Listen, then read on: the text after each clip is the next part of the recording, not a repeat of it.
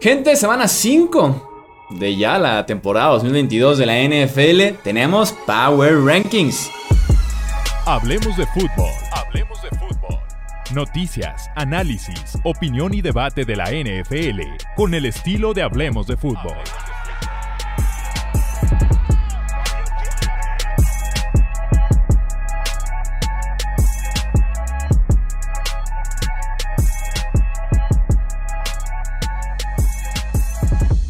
¿Qué tal amigos? ¿Cómo están? Bienvenidos a una edición más de los Power Rankings de Hablemos de Fútbol. Yo soy Jesús Sánchez, los Power Rankings definitivos, aunque no, recuerden, como siempre les digo, es simple y sencillamente mi opinión.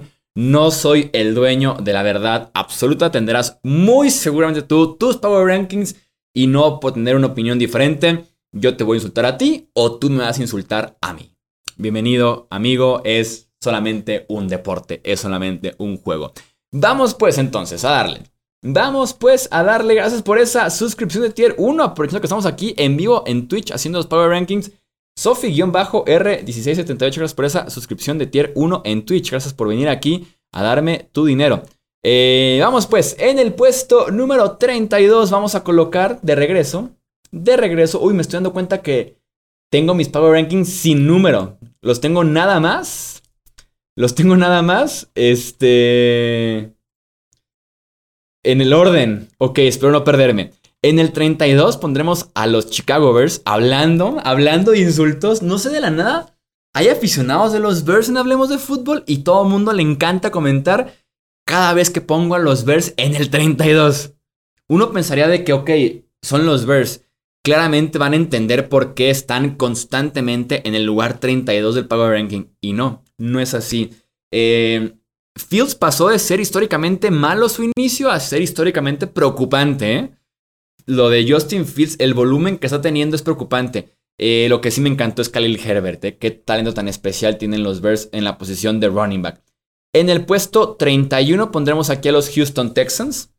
Davis Mills me ha decepcionado este año. Ustedes fueron testigos de cómo defendía Davis Mills por ahí cuando hicimos el ranking de corebacks, no me acuerdo. O cuando hicimos más bien el ranking de la conferencia americana.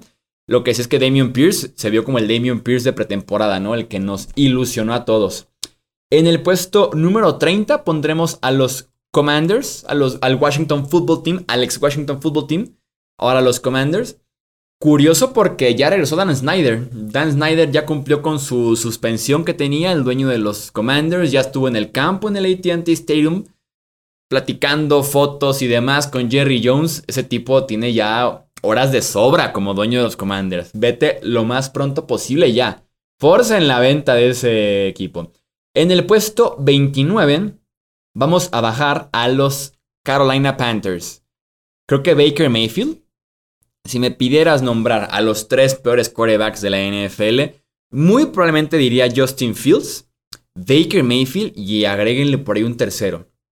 Así de mal está jugando Baker Mayfield, ¿eh? Puesto 29 para los Panthers. En el puesto número 28 pondremos a los New York Jets. Eh, ese último drive es de lo mejor que hemos visto de Zach Wilson en toda la NFL. Este. Así que por lo menos hay cierta ilusión, ¿no? De que el tipo se ve sano, hasta recibió un pase de touchdown, que es lo más importante para rescatar un poco la temporada de Nueva York. Dejemos ya de lado el récord, el tema aquí es, aunque van bien, el tema aquí es que Zach Wilson se vea por lo menos competente. En el puesto 28, perdón, 27, hablando de equipos que no se ven competentes y hablando de quarterbacks que tampoco se ven competentes, los Indianapolis Colts. 9 fumbles de Matt Ryan en lo que va de la temporada. Tiene, lo entiendo, cero protección, también tiene cero movimiento y también tiene cero seguridad del balón. Si le agregas que juegan este jueves semana corta en contra de los Broncos, Jonathan Taylor lesionado al tobillo. Está en veremos si juega o no. Shaquille Leonard lesionado ahora de conmoción cerebral y se fracturó la nariz. Taekwondo Lewis también creo que es conmoción o creo que también está lesionado otra cosa. Entonces, eh, lo de los Colts inspira tan, pero tan poco. Es tristísimo este equipo de los Colts. Un equipo completamente gris, sin alma, sin forma, sin nada. En el 26 pondremos a los New York Football Giants. Van 3-1, ¿no? Los Giants están en el puesto 26 y no suben. Por más que ganan, no suben. Este. hablando de rankings, Saquon Barkley es el mejor corredor de la NFL hoy en día, ¿eh? Por lo menos después de cuatro semanas, el mejor running back de este año se llama Saquon Barkley. Y adivinen quién lo tomó y quién fue muy criticado por tomarlo en el último pick del super draft ofensivo que hicimos. Así es, esta persona eh, que están escuchando y viendo algunos. Así es. En el puesto, y fui muy criticado. En el puesto número 25, los Seattle Seahawks. Gino Smith, Elite. Gino Smith está siendo uno de los 10 mejores corebacks de la NFL este año. Y lo mencioné ya en el episodio de análisis y conclusiones y demás de la semana 4. Tarek Gulen, el cornerback novato de los Seahawks, hoy por hoy tendría mi voto para ser novato defensivo del año. Qué tipo tan talentoso. Mide 6'4, pesa 205 libras, corrió las 40 yardas en el combine en 4.26 segundos. O sea, el tipo es un freak de naturaleza. O sea, tipos así no crecen en los árboles. Lo que le hacía falta era aprender la posición de corner, porque no se ha jugado cornerback dos años en la universidad. Seattle lo moldó, lo moldeó, perdón, le dio forma, lo fue puliendo durante el verano y demás, y tenemos ahora a un gran esquinero que fue una quinta ronda del draft. Brutal lo de Tariq Gulen. En el 24 vamos a colocar a los Atlanta Falcons. Arthur Smith debe estar contento, 200 yardas corriendo. Que no está el Patterson, no pasa nada, como cuatro tipos diferentes corren el ovoide bastante bien ahí, entonces Lástima que no tienen nada defensiva. Lo de Kyle Pitts, fuego caliente, fuego, perdón, caliente frío. Pero el juego terrestre es de verdad en ese equipo de Atlanta. La ofensiva en general. En el puesto número 23, espero de verdad ir bien porque no tengo aquí la mano el orden. En el 23 vamos a colocar a los Pittsburgh Steelers. ¿Dónde están? Aquí están los Steelers. Eh, Kenny Pickett jugó considerablemente mejor que Mitch Trubisky. No diría que considerablemente mejor, pero por lo menos le dio frescura, le dio atrevimiento, jaló el gatillo, un chispazo ofensivo, motivó a la gente, pero insisto, sobre todo el atrevimiento, el decir, tengo una ventana apretada, pero voy a intentarlo. El buscar otro wide receiver que no sea Dante Johnson, el querer ir largo aunque sea interceptado, ¿no? O sea, ese tipo de sentido eh, de cosas que se agradecen y que deberían venir con un quarterback y que Mitch Trubisky no estaba haciendo, tal vez por pecar de conservador. Y que Pickett se le ven las ganas de hacer justamente ese tipo de pases y sacar esto adelante. En el 22 colocaremos a los New England Patriots. Masterclass de Belichick hasta el tiempo extra. En el tiempo extra se equivocó al momento de despejar. En cuarto y cinco, al medio campo, ya sin mucho que perder pero sí con un montón de cosas que ganar. En el puesto número 21, los Raiders de Las Vegas, que ya finalmente ganaron un partido. Josh Jacobs se puso el equipo al hombro y dijo: Por mí, ganamos un partido y ahí están los Raiders de Las Vegas. En el puesto número 20, los Arizona Cardinals. Kyler Moore. Ay, perdón, puse a Tampa Bay. Puse a Tampa Bay. Uy, ya Tampa Bay no me aparece. ya Tampa Bay no me aparece. ¿Cómo le hago para que me aparezca otra vez Tampa Bay?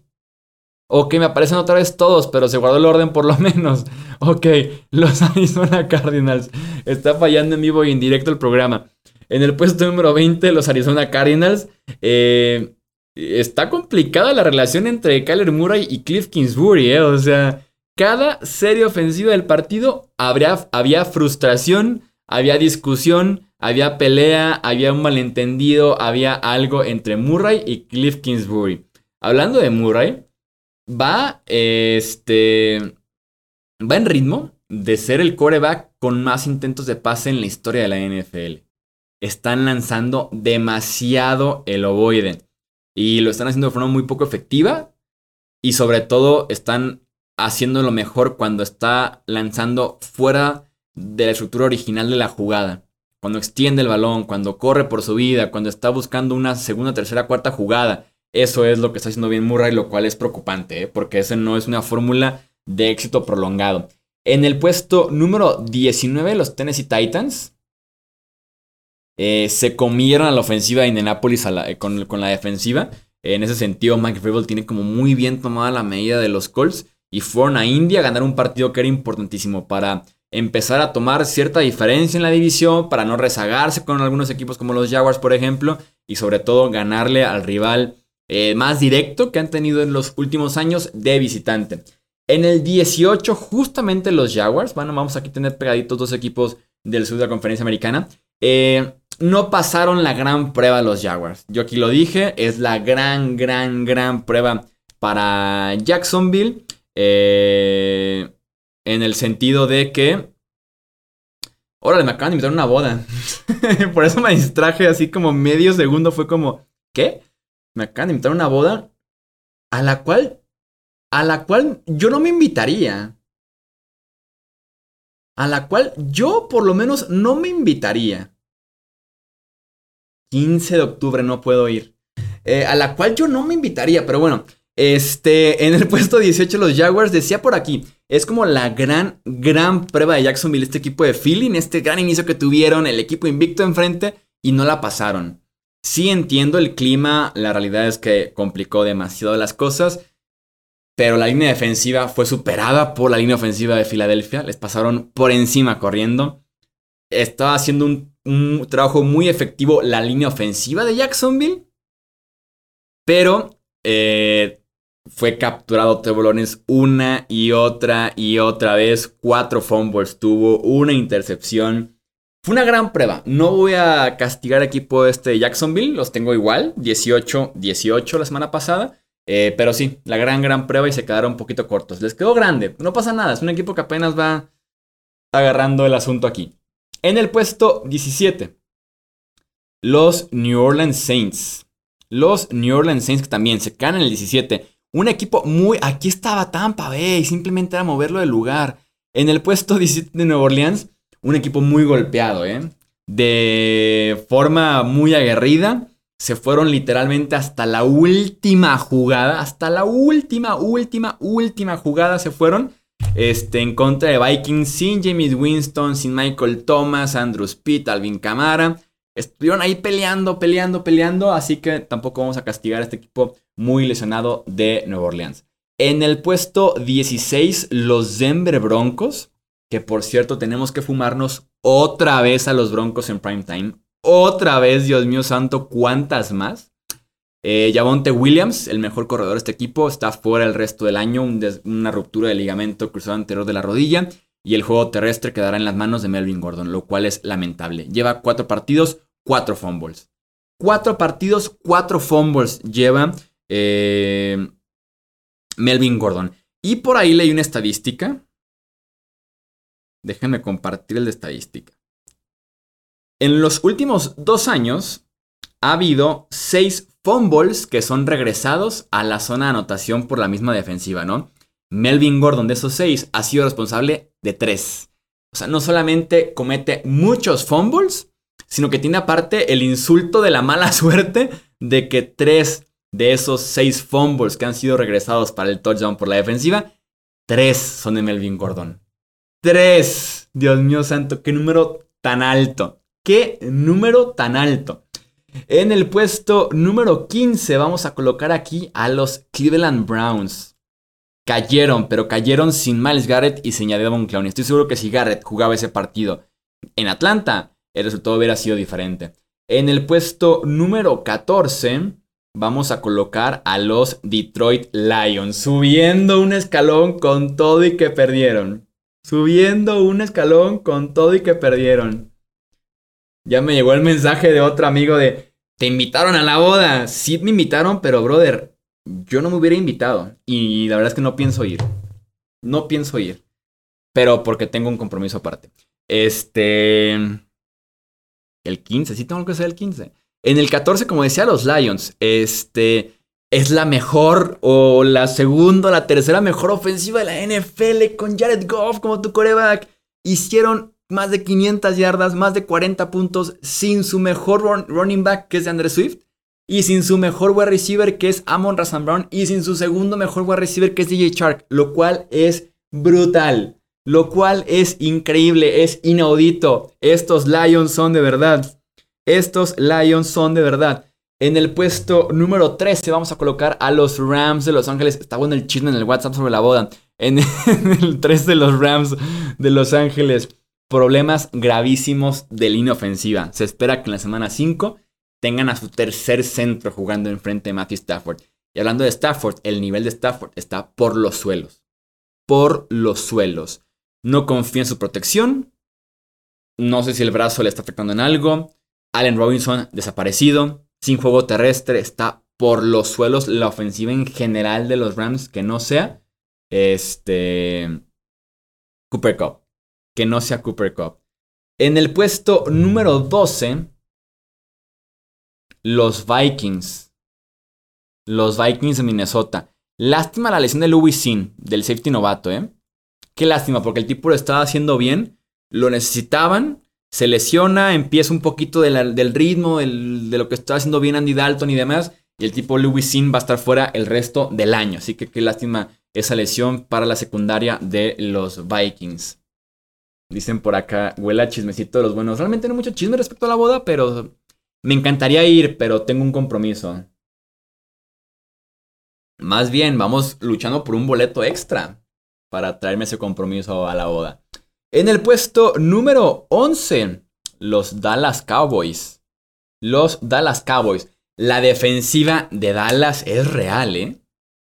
Me quito el sombrero ante Dan Quinn. Segundo año consecutivo que tiene la defensiva de Dallas peleando y peleando y peleando y manteniéndonos en el partido y luchando y siendo súper efectivos. Y Trevon Dix jugó bastante bien. Micah Parsons ni se diga. Y Cooper Rush ya va 3-0.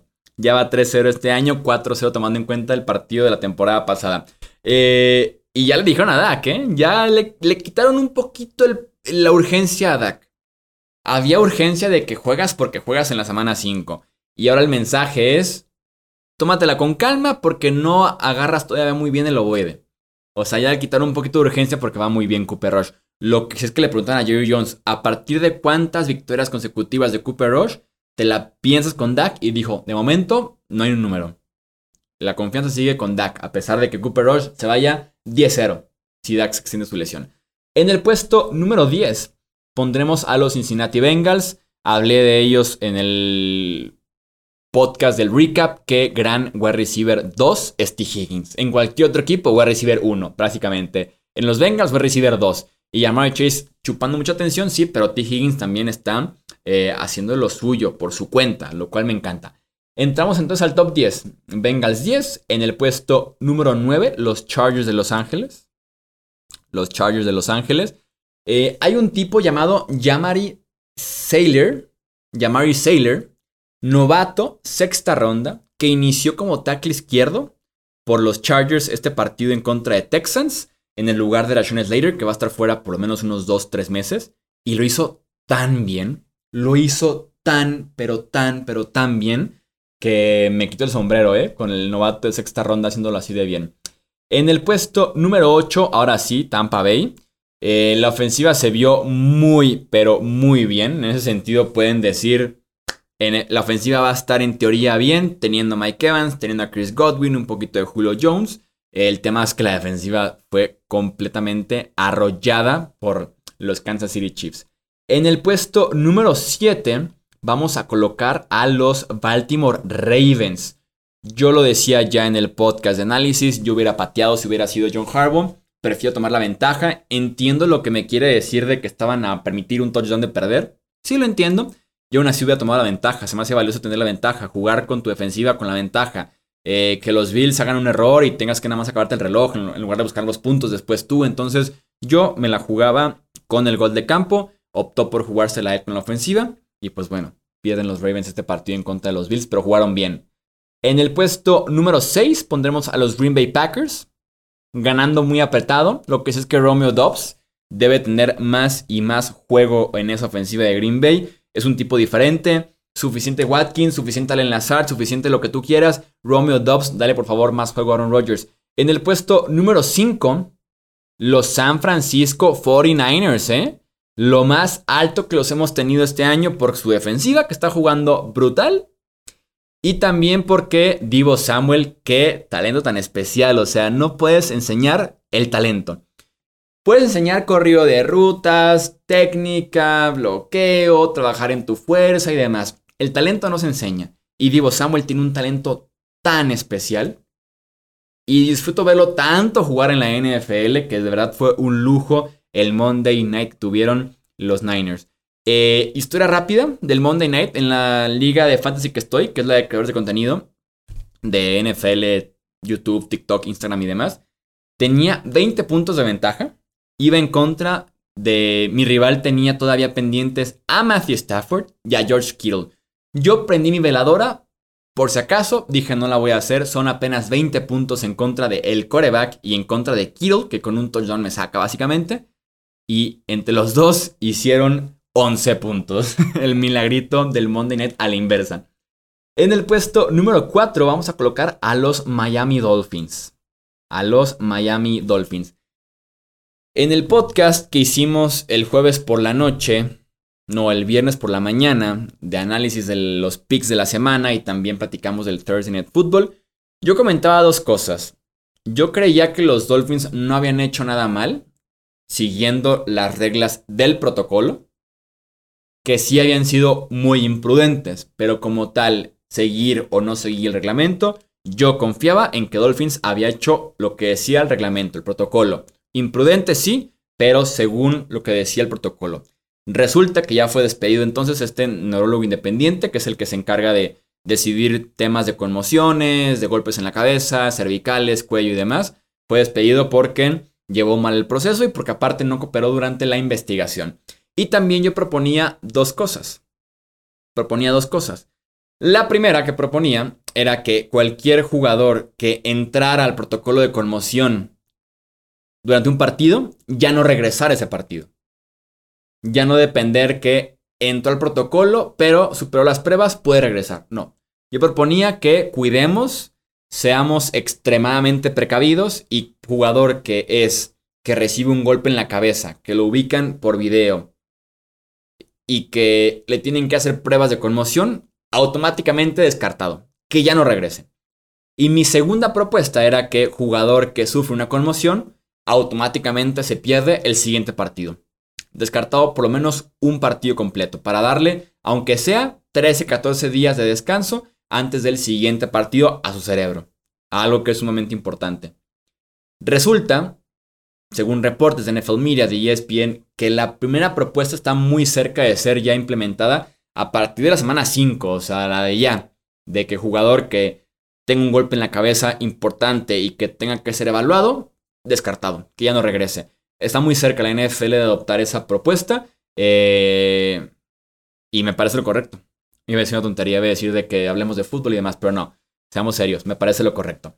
En el lugar número 3 vamos a colocar aquí a los Buffalo Bills. Allen es de otro planeta.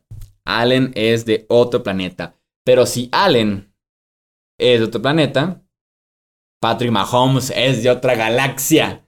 Recordándonos el Ah, que están fascinados por Lamar, Joe Burrow, George Allen los quarterbacks nuevos, cachetadas para todo el mundo, ¿eh? Yo aquí estoy, yo aquí soy el mejor de la liga, yo aquí soy el tipo más talentoso que, ha visto en la historia de la humanidad la posición de quarterback.